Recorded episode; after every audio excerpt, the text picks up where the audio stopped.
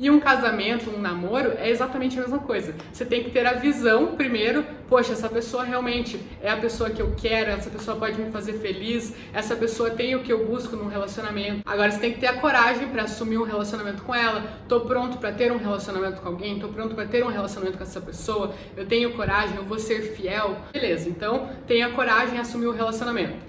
Só que a gente para por aí, assumir o relacionamento, aí faz todo aquele esforço pra pessoa querer ficar na sua, pra, né, pra namorar, pra se apaixonar, não sei o quê, e aí para por aí. Só que a gente esquece do terceiro, que é o mais importante, que é a competência para continuar, de manter esse relacionamento feliz, de manter a pessoa interessada por você, de manter a pessoa valorizada, de mostrar que você valoriza ela, de mostrar que você ama, de mostrar que você ainda é apaixonado por ela.